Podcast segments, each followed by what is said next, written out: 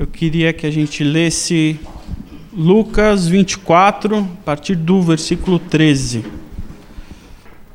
Lucas 24, a partir do 13. Então vamos ler. Diz assim: Naquele mesmo dia, dois deles estavam indo para um povoado chamado Emaús, a 11 quilômetros de Jerusalém. No caminho, conversavam a respeito de tudo o que havia acontecido. Enquanto conversavam e discutiam, o próprio Jesus se aproximou e começou a caminhar com eles. Mas os olhos deles foram impedidos de reconhecê-lo. Ele lhes perguntou: Sobre o que vocês estão discutindo enquanto caminham? Eles pararam com os rostos entristecidos. Um deles, chamado Cleopas, perguntou-lhe: Você é o único visitante, visitante em Jerusalém que não sabe das coisas que lhe aconteceram nesses dias? Que coisa? perguntou ele. O que aconteceu com Jesus de Nazaré, responderam eles. Ele era um profeta, poderoso em palavras e em obras diante de Deus e de todo o povo. O chefe do sacerdote as nossas autoridades o entregaram para ser condenado à morte e o crucificaram. E nós esperávamos que era ele quem iria trazer a redenção a Israel. E hoje é o terceiro dia desde que tudo isso aconteceu. Algumas das mulheres entre nós nos deram um susto hoje. Foram de manhã bem cedo ao sepulcro e não acharam o corpo dele. Voltaram e nos contaram que tinham uma visão de anjos, que disseram que ele está vivo. Alguns dos nossos companheiros foram ao sepulcro e encontraram, encontraram tudo exatamente como as mulheres tinham dito, mas não ouviram. Eles lhe disse: Como vocês custam a entender e como demoram a crer em tudo que os profetas falaram? Não devia o Cristo sofrer essas coisas para entrar na sua glória? E começando por Moisés e todos os profetas, explicou-lhes o, o, o que constava a respeito dele em todas as Escrituras. Ao se apro aproximarem do povoado para o qual estava indo, Jesus fez com que ia, que ia mais adiante. Mas eles insistiram muito com ele. Fique conosco, pois a noite já vem. O dia já está findando. Então ele entrou para ficar com eles. Quando estava à mesa com eles, tomou o pão, deu graças, partiu e deu a eles. Perguntaram-se um ao outro: Não estava ardendo os nossos corações dentro de nós quando ele nos falava no caminho e nos expunha as Escrituras? Levantaram-se e imediatamente foram para Jerusalém. Ali encontraram os onze e os que estavam com eles reunidos, que diziam: É verdade, o Senhor ressuscitou e apareceu a Simão. Então os dois contaram o que tinha acontecido no caminho e como Jesus fora reconhecido por eles quando partia o pão. Vamos orar, gente. Pai, nós queremos te agradecer, Pai, por esse privilégio de estarmos reunidos aqui nessa noite e por juntos aprendermos um pouco mais lendo as suas escrituras, Deus. Então te pedimos que nessa noite, Deus, venha o Senhor ministrar as nossas vidas, que o seu Santo Espírito venha falar conosco, para que o nosso corpo cresça, para que frutifiquem em nossas vidas o seu querer e o seu efetuar, Pai. É o que nós te pedimos em nome de Jesus. Amém. Bem, essa mensagem eu falei domingo, não ontem, mas domingo passado na igreja. E, e eu falei naquele domingo, quem nunca tinha ouvido a expressão fui pego de calças curtas? E faz uma semana que a gente foi pego de calças curtas. Com o nosso querido Sérgio, que o Senhor assim quis e o levou. E foi uma surpresa. E a vida acontece isso conosco. E quando nós somos pegos de calça curta, a gente entra meio que em parafuso muitas vezes. Às vezes a gente fica com sentimentos de insegurança, a gente fica com sem chão, a gente fica sem direção, porque a vida uma pequena tragédia bateu a nossa porta e a gente não sabe como lidar com isso. Planos são interrompidos, sonhos são interrompidos e a gente não sabe como agir a partir de então.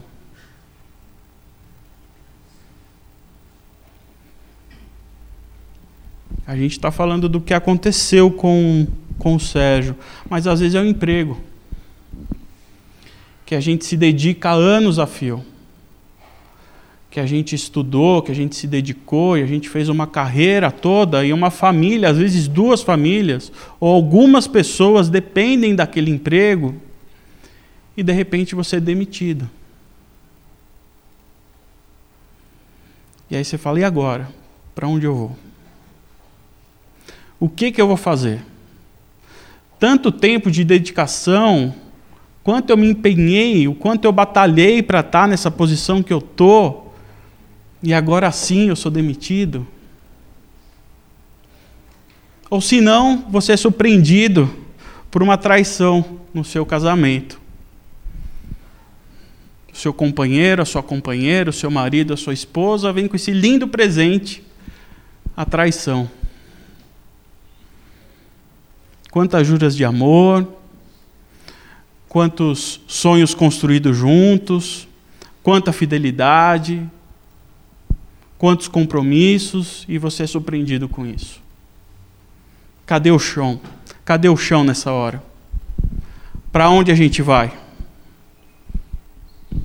Aí vem a ansiedade, aí vem a insegurança, vem o medo, a decepção.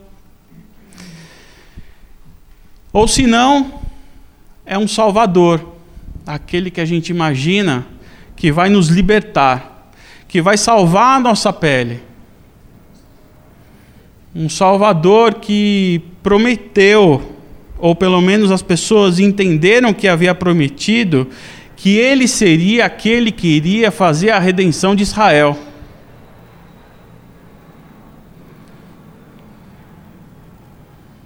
E ele morre. E não só morre, ele prometeu que voltaria no terceiro dia.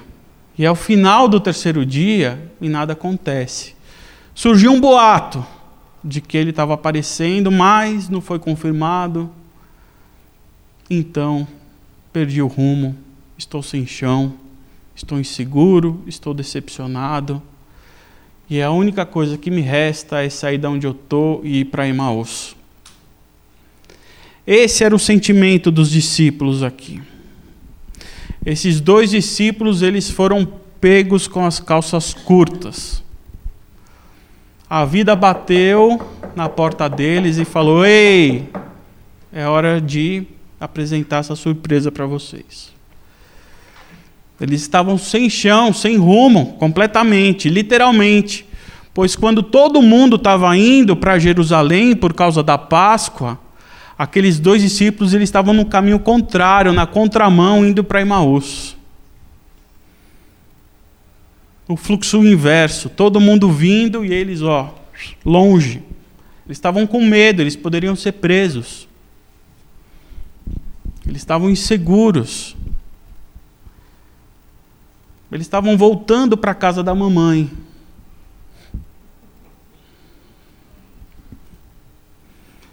Tudo para aqueles discípulos havia ruído. Estavam tristes e indo para Emaús. São 11 quilômetros de Jerusalém a Emaús. E nesses 11 quilômetros eles estavam tentando digerir os fatos. É o que a gente tenta fazer quando acontece algo do tipo conosco. A gente fica tentando lembrar. A decepção é tanta, ou a tristeza é tanta, que a gente faz um exercício até pedagógico para a gente para a gente digerir melhor aquela informação, a gente vai lembrando dos fatos, tentando achar uma brecha naquilo que aconteceu, para que aquilo não doa tanto em nós. Não é verdade? A gente não faz isso? E tentar lembrar dos detalhes, se tem alguma coisinha para aliviar nossa alma. Eles estavam lá naquele exercício lá, um falando com o outro, comentando, mas como não é possível? Três anos de dedicação e ele sumiu, ele não apareceu, ele prometeu que voltaria e não voltou. 11 quilômetros eles estavam indo. Mas essa caminhada apareceu um outro viajante, uma terceira pessoa, que ficou um pouquinho de longe, ouvindo a conversa deles, e foi se aproximando. E Jesus ele tem um senso de humor fantástico. E Jesus pergunta para eles: E aí, pessoal, tudo bem? O que está acontecendo? O que está passando? Eles falam: Como assim que está passando? Está no, no Datena, acabou de passar aqui. O Globo News não para de. Só passa isso e você não sabe o que está passando. Jesus, cara, Jesus, ele morreu, mataram ele na cruz, foi horrível. Ele prometeu que ia ressuscitar e não ressuscitou. E agora a gente está aqui, ó. Olha como está lá a situação lá em Israel. Olha como é que está. E ele ouviu. E depois de ter ouvido, de ter ouvido eles dizerem tudo o que eles precisavam dizer, ele falou. E aí entra uma lição para a gente. Quando você quer sutilmente ou inteligentemente chamar alguém de burro, você chama ele de nécios. Talvez na sua versão mais recente não tenha essa palavra aí, mas nas mais antigas tem nécio. E Jesus fala: Como vocês são nécios? Como vocês são burros? Outro dia eu errei o caminho, aí a Camila, como você é nécio? Eu falei, ah, você entendeu bem, né? O que significa, né? Ela foi bem elegante comigo. Mas Jesus chamou os discípulos de ignorantes. Falou: como vocês são ignorantes. Tanto tempo comigo, vocês não entenderam nada. Aqueles discípulos, lamentando a morte de Jesus, eles estavam completamente equivocados na sua reclamação. Eles estavam equivocados porque eles entenderam a mensagem errada. Eles entenderam a mensagem da cruz equivocadamente eles não entenderam o real significado da mensagem da cruz. Eles então estavam reclamando o tempo todo. O que eles queriam é que eles queriam estar livres da opressão do Império Romano. Era isso que eles queriam, eles queriam a redenção de Israel, estarem livres do império. Como vocês sabem, tem uma diferença entre império e reino. Israel era um reino e Roma era um império. Porque o império você conquista o seu governo através do poder, da força. É uma conquista através da força. O reino não. O reino é legítimo. A sua governabilidade é pela sua legitimidade, não é pela força. E o Império Romano tomou o poder, tomou o reino de Israel pela força subjugando a sua cultura, a sua religião, os seus costumes. Jesus morreu na cruz não porque era um costume de Israel, mas porque era uma cultura, uma tradição romana. Viver em Israel não era fácil através dessa, desse império romano. Era muito cruel. Tudo era muito cruel, viver sobre o império romano de fato eles estavam muito oprimidos. Por demais oprimidos. E eles precisavam desse alívio. Como a gente aqui no Brasil, uma situação de caos, a gente também quer um alívio.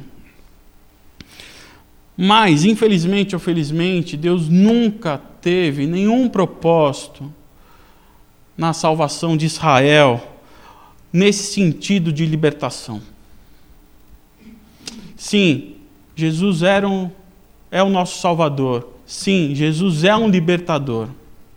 Sim, Jesus veio nos tirar do, do império, mas como diz muito bem Paulo, ele fala que ele te, nos tira do império das trevas e nos leva para o reino do Filho amado. Olha só como é muito significativo isso império das trevas e reino do Filho amado. O império das trevas, o império nos conquista através da força e do poder, o reino não. O reino nos atrai. Mas era isso que os discípulos naquele caminho eles tinham entendido, ou os discípulos entenderam a mensagem da cruz como a libertação de Roma. Então, Jesus, depois de ouvir tudo isso, entendendo que eles estavam equivocadamente com a mensagem da cruz, Jesus então ele fala: "Tá bom, meus amigos, vocês eu entendi o que vocês estão falando, agora eu vou fazer um exercício com vocês." Ele começa a expor as escrituras de Moisés passando pelos profetas. Tintim por tintim, detalhe por detalhe. Até que, quando estava escurecendo, os discípulos falam: Mestre. Não, minto, mestre não, porque eles não entenderam que era mestre. Meu amigo, vamos entrar, porque está escurecendo, né? A estrada à noite é perigosa, tem muitos ladrões, tem muitos animais é melhor a gente ficar hospedado aqui essa noite. Jesus ia fazendo que ia embora, e realmente ele ia, ele não ia ficar. Mas eles insistiram. E Jesus então entra. Jesus entra. E eles vão fazer a refeição. Jesus ora. Então Jesus parte o pão. E aqui algo acontece.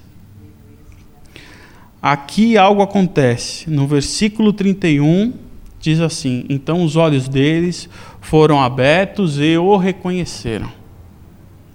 É como se um gatilho foi disparado. Como se uma máquina fosse ligada. Como se eles tivessem o sistema operacional deles restartados e então eles acordam. A ponto de a tristeza ter sumido os pés recuperados do chão, o ânimo voltado, a energia voltou. O partir do pão colocou eles nos trilhos.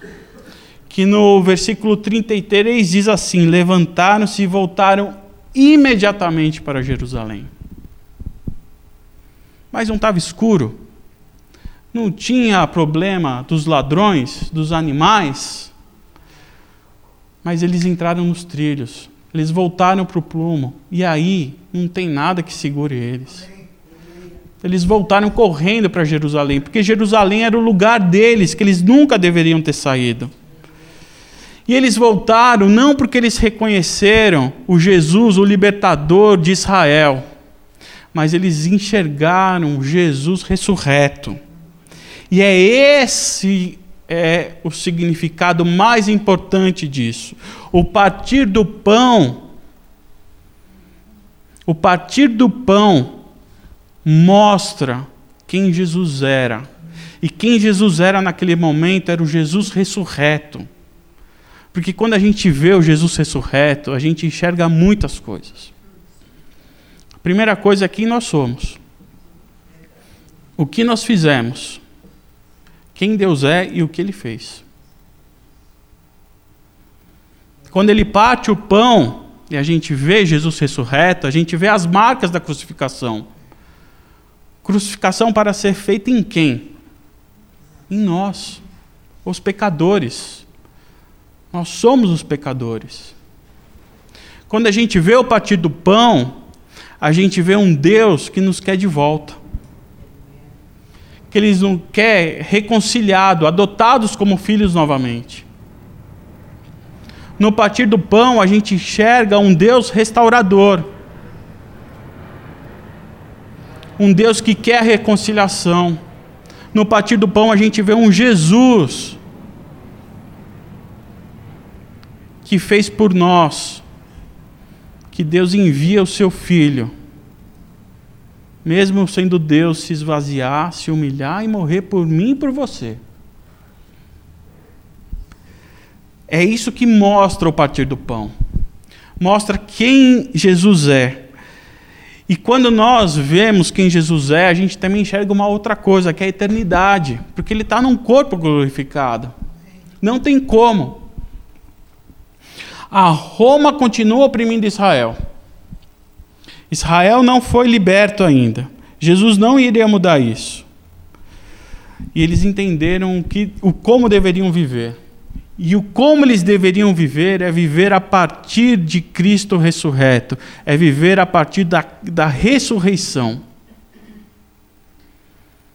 viver a partir dessa perspectiva de uma nova forma de se viver. E como é que a gente vive isso? Como é viver a partir da ressurreição? Paulo também nos ajuda. Eu, eu compilei aqui uns pedacinhos da Bíblia, porque o trecho é muito grande. Da outra vez eu li e eu vi que ficou muito extenso o trecho.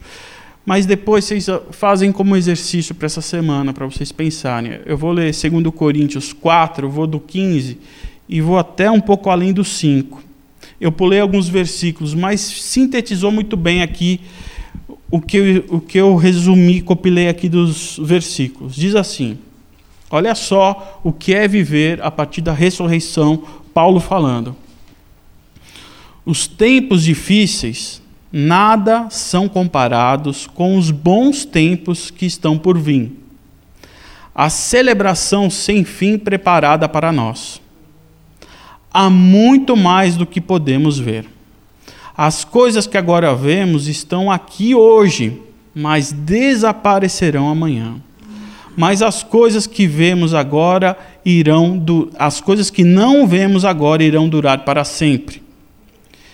Em comparação com o que está por vir, a vida se parece com uma estada numa cabana caindo aos pedaços. Já estamos cansados disso. O que temos é apenas um vislumbre da verdadeira realidade, nosso verdadeiro lar, nosso corpo ressuscitado. Ele chama de vislumbre o que a gente tem aqui, um flash.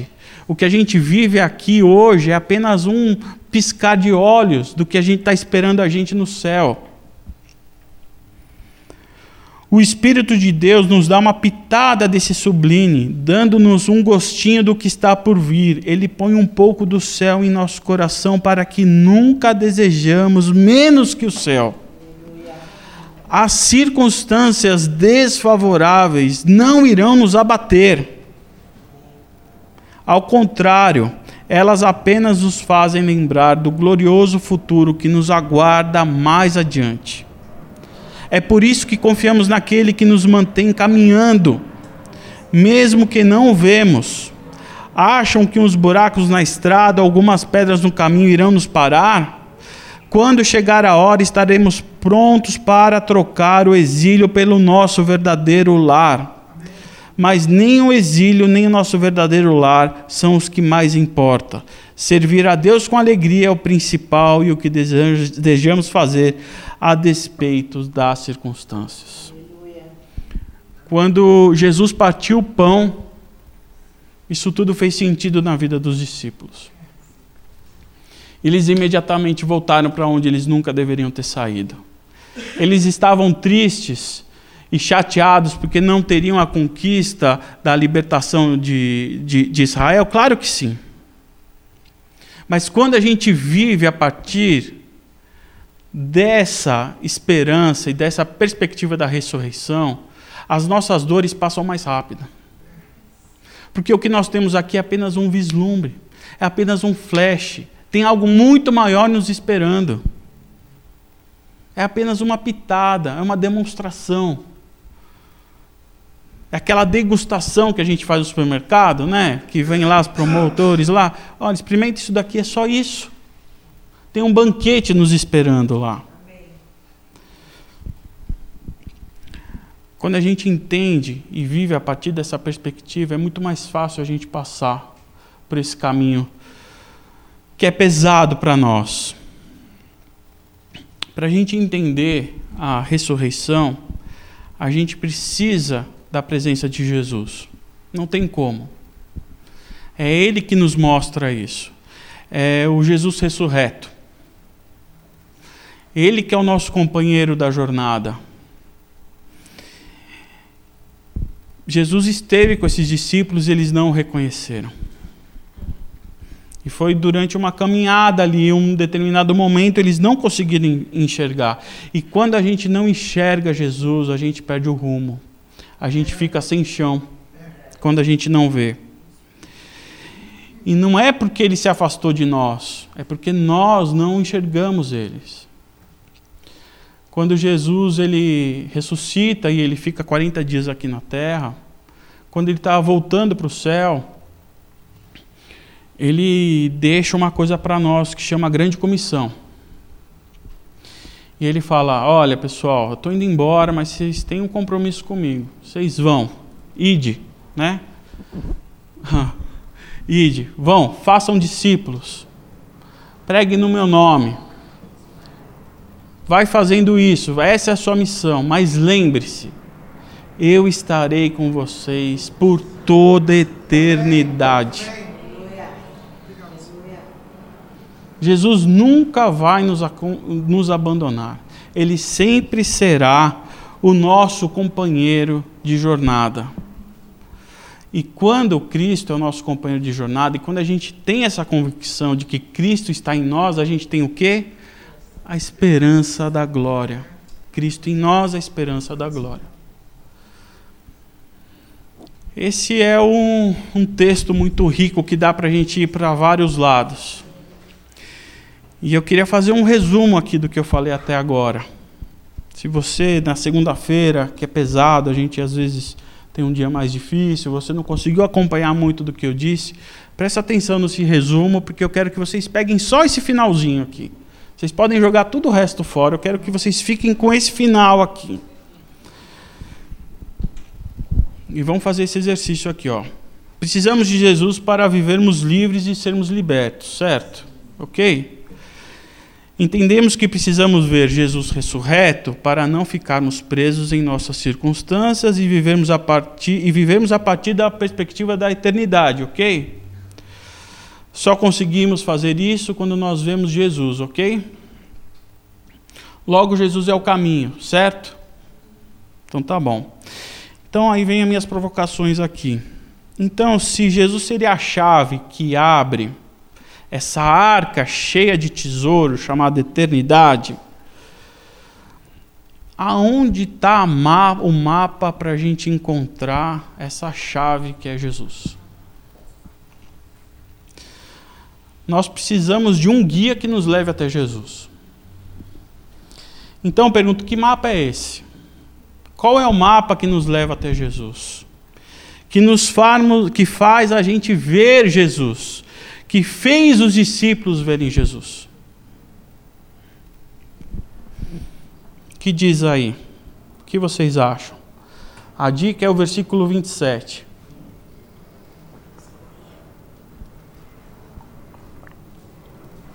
Versículo 27 diz assim: E começando por Moisés e todos os profetas, explicou-lhes o que constava a respeito deles em todas as Escrituras.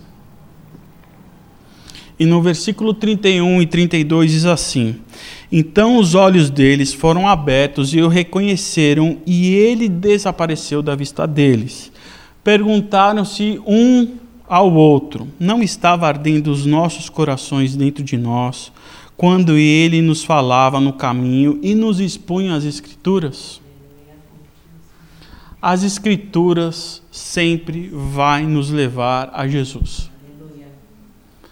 A Bíblia ela é um instrumento suficientemente capaz de nos mostrar quem é Jesus, de nos revelar quem é Jesus, de nos mostrar quem é o Jesus ressurreto. Por isso que a gente insiste tanto com os estudos aqui da palavra. Eu sei que é muito bom ligar para a Letícia e falar: olha, tia, eu estou com esse problema aqui, assim, assim, tá, tá, tá. E a gente precisa disso. É verdade. Mas quando a gente se dedica à palavra, não que a gente vai ter todas as respostas, mas está ali ardendo no nosso coração. Eu sei que é bom ficar com o pastor João aqui no final do culto. E ele usa a palavra. Mas, se eu preciso um exercício para minha perna eu não preciso fazer nada com o meu braço. Vocês entendem? É a minha perna que precisa. Muitas vezes a palavra exposta aqui ela é coletiva. Às vezes eu vou falar de um tema, de um assunto específico. Ou às vezes a gente repete o mesmo tema aqui. Talvez para uma pessoa não sirva, para o coletivo sempre vai servir. A gente é um corpo. Mas a gente precisa de algo específico. E é a palavra que nos alimenta. É a palavra que nos alimenta. Vocês, eu e você, todos nós precisamos ter o hábito da leitura da palavra. Jesus expôs de Moisés até os profetas. Meus amigos, vocês vão entender quem eu sou, mas espera aí, deixa eu falar tudo isso. Naquela época, a gente não, na, naquela época eles não têm uma coisa que nós temos, que os estudiosos chamam de revelação progressiva. Eles não tinham os textos de Paulo. Eles não tinham uma Bíblia compilada do jeito que nós temos aqui. Você pega o seu celular, eu tenho aqui cinco Bíblias aqui.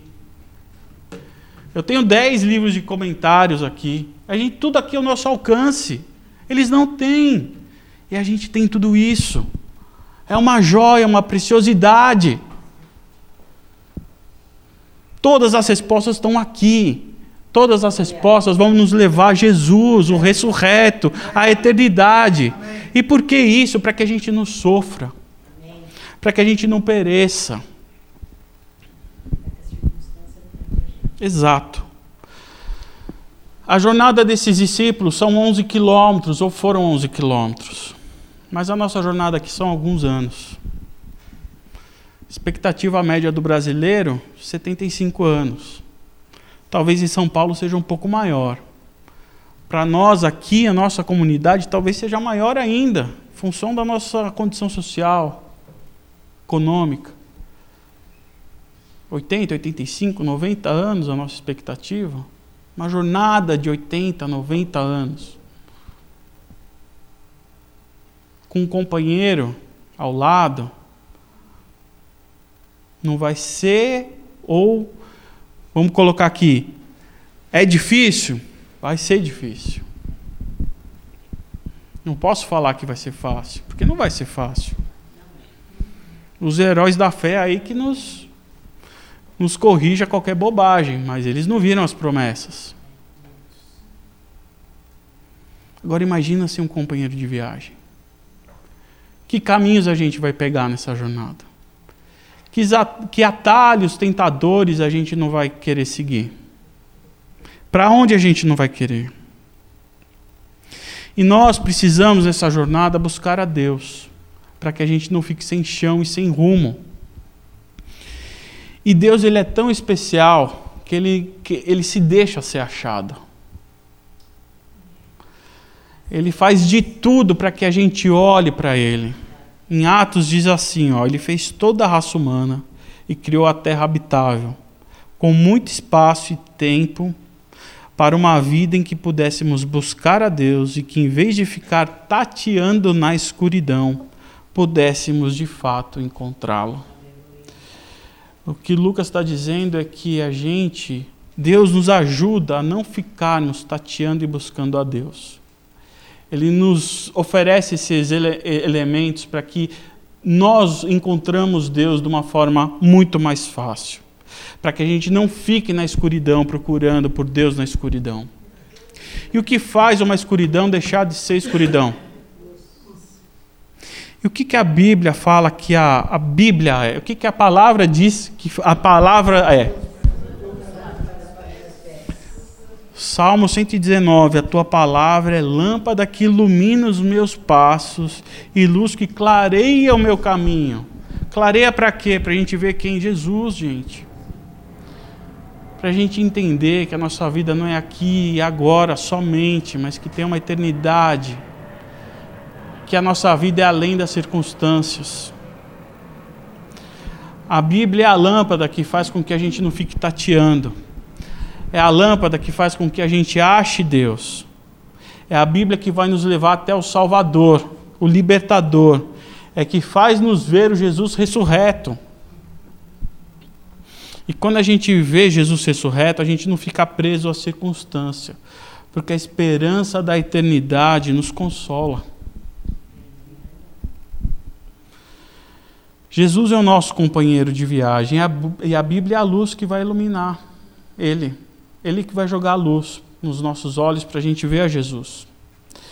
Sem essa exposição das Escrituras, os discípulos não enxergariam Jesus. Sem a exposição das Escrituras, eles iam ficar lá em Emaús. E outra provocação que eu faço para nós aqui é se a Bíblia é a nossa fonte que ilumina para nós encontrarmos Jesus, a pergunta é: do que, que a gente está se alimentando? Nós somos pessoas, nós seres humanos, precisamos de referência. O Ricardo é chefe. Ele tem um monte de referência na cozinha dele. Ah, fulano de tal usa isso, ele usa essa combinação assim, assado. Mentira ou verdade? Né? Até a sua avó, a sua mãe, lembra lá dos temperos tal. Um artista também vai pintar um quadro, ele não vai pintar um quadro do nada. Às vezes sim, talvez seja espontâneo. Mas os artistas, eles buscam referência o tempo inteiro. Compram revistas, ficam de olho o tempo todo. no nosso meio de mercado, no nosso dia a dia, no nosso cotidiano, a gente também tem as nossas referências. Não, aquele cara fala assim, ele tem essa postura como líder, ele trabalha assim, trabalha assado. A gente vai atrás dessas referências. Qual tem sido a sua referência? Porque o que depender do que for a sua referência hoje, vai ser como você vai ver o seu companheiro de jornada. A gente tem um monte de referência. Se a sua referência for a novela das oito, vamos jogar lá embaixo. Ou se for o noticiário do Datena, o nosso senso de justiça não vai ser o mesmo do que a Bíblia nos diz. A nossa misericórdia não vai ser a mesma do que a Bíblia nos diz. Nos diz. O mundo nos diz muita coisa. Ah, você vai perdoar esse cara? Você tem certeza? Como você é trouxa? Mas você vai agir assim? Você tem certeza? Que é isso? Você tem que ser feliz, meu amigo. Vai buscar sua felicidade. Você merece isso. A gente vive na era da meritocracia, não é isso? É, então, vamos lá, eu mereço. Eu mereço fazer isso. Eu mereço ser feliz, então eu vou procurar um outro alguém. E a Bíblia ela vai num caminho contrário. Ofereça outra face anda mais uma milha, seja misericordioso, pratique a justiça.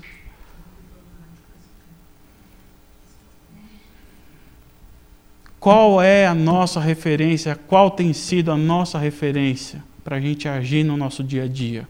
Qual vai ser a sua luz para iluminar o caminho? A Bíblia fala que a nossa luz tem que ser a própria Bíblia, senão a gente não vai encontrar Jesus no caminho, se você iluminar, dependendo da sua referência, você vai encontrar animal selvagem, aí você vai seguir o tamanduá ali. Você vai pegar o caminho do ladrão e vai seguir o ladrão, porque depende da sua referência. Quem tem sido a sua referência? Porque Ele é a nossa referência, Ele é que vai nos tirar do império das trevas e nos levar para o reino do Filho do seu amor. É isso que a gente tem em mente. E para terminar, eu queria que a gente é, pensasse nisso. O que tem sido um motivo de decepção para você? O que tem feito você perder o seu chão? Porque o problema, o problema, o problema mesmo, não é a gente ir até Emmaus. Isso não é o problema. Muitas vezes a gente vai mesmo. E até Emaús vai ficar decepcionado, triste, abatido, magoado. Não tem problema a gente ficar assim. A gente é gente. E para Emaús não é o problema. O problema é a gente não voltar para Jerusalém. Esse é o nosso problema. Porque não voltar para Jerusalém significa que a gente não viu Jesus partindo o pão. A gente não viu as marcas da ressurreição. A gente não viu a marca dos cravos, que era para ser para mim e para você. Nós somos os evangélicos, aqueles que são conhecidos por carregar a Bíblia debaixo do braço, né? Não somos? Não é assim? Não, mas a gente é conhecido, sim. Olha lá, você vê uma pessoa assim na rua, gente estava vindo para aqui, tinha um senhor assim. É, você vai falar o quê? É muçulmano? Não, é evangélico. Não, mas é isso. São os evangélicos são aqueles que carregam a palavra. É isso daí.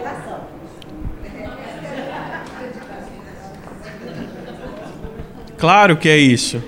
Claro que é isso daí, mas a gente é conhecido Mamão, é.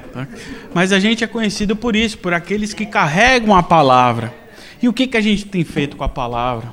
É uma preciosidade, é um desperdício. Se tem uma coisa que eu me orgulho nessa igreja são dos nossos estudos, porque são pérolas, joias, riquezas. Se você nunca ouviu, peça para o Reginaldo aí, tem Romanos, Tiago, Gênesis, é, é, escatologia, pode pedir que tem. Diase. É os que nos faz crescer. É os que nos, nos faz tirar do lugar. É o que nos faz voltar para Jerusalém. É o que nos faz ver a eternidade e, e Cristo ressurreto. Jesus é o nosso companheiro de viagem. A gente vai cantar uma música agora.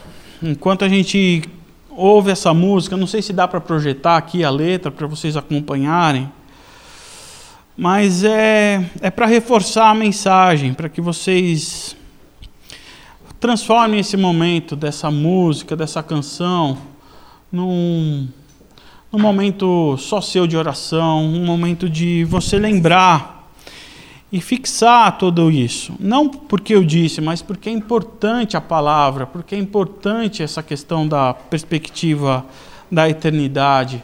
É importante a gente arder nos nossos corações o que Jesus tem preparou para nós, para que a gente não fique sem esperança, com a alma angustiada, porque Jesus ele é o nosso companheiro de viagem é nosso companheiro de jornada, ele nunca vai nos abandonar. Deixa que Jesus nos conduza por essa jornada difícil. E muitas vezes as circunstâncias não vão mudar, mas o caminho iluminado faz com que a gente tenha esperança e a certeza de que a gente não está sozinho. O caminho iluminado faz com que a gente enxergue Jesus. O caminho iluminado nos lembra a nossa missão. E o caminho iluminado nos mostra que a eternidade nos espera. E que aqui é só um vislumbre do que tem por a nós. Faça dessa canção uma oração e depois a Letícia ora por nós.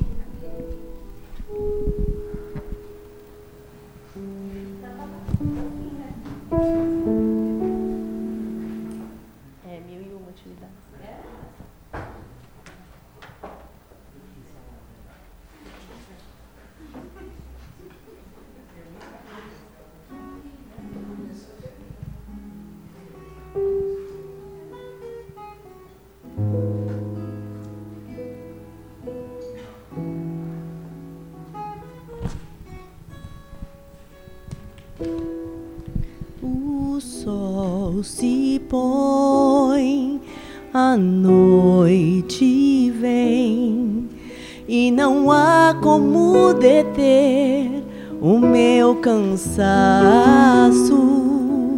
Minha jornada,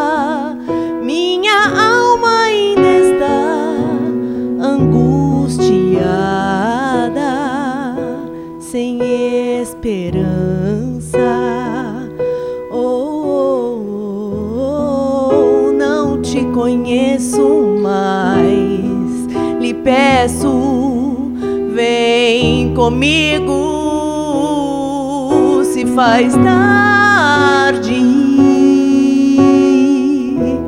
mas no momento em que partiu o pão, dirigiu ao Pai em oração o reconheci.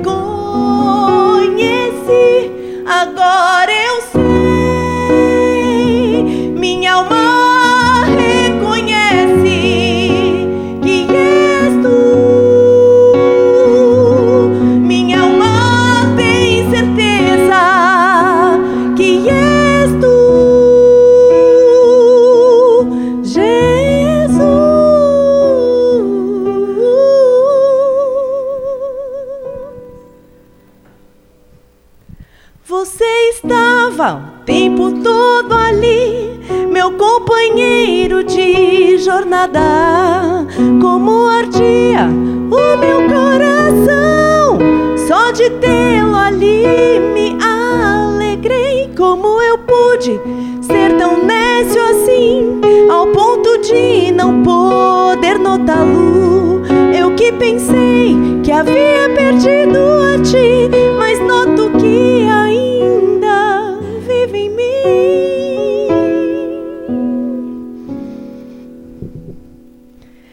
Agora eu sei.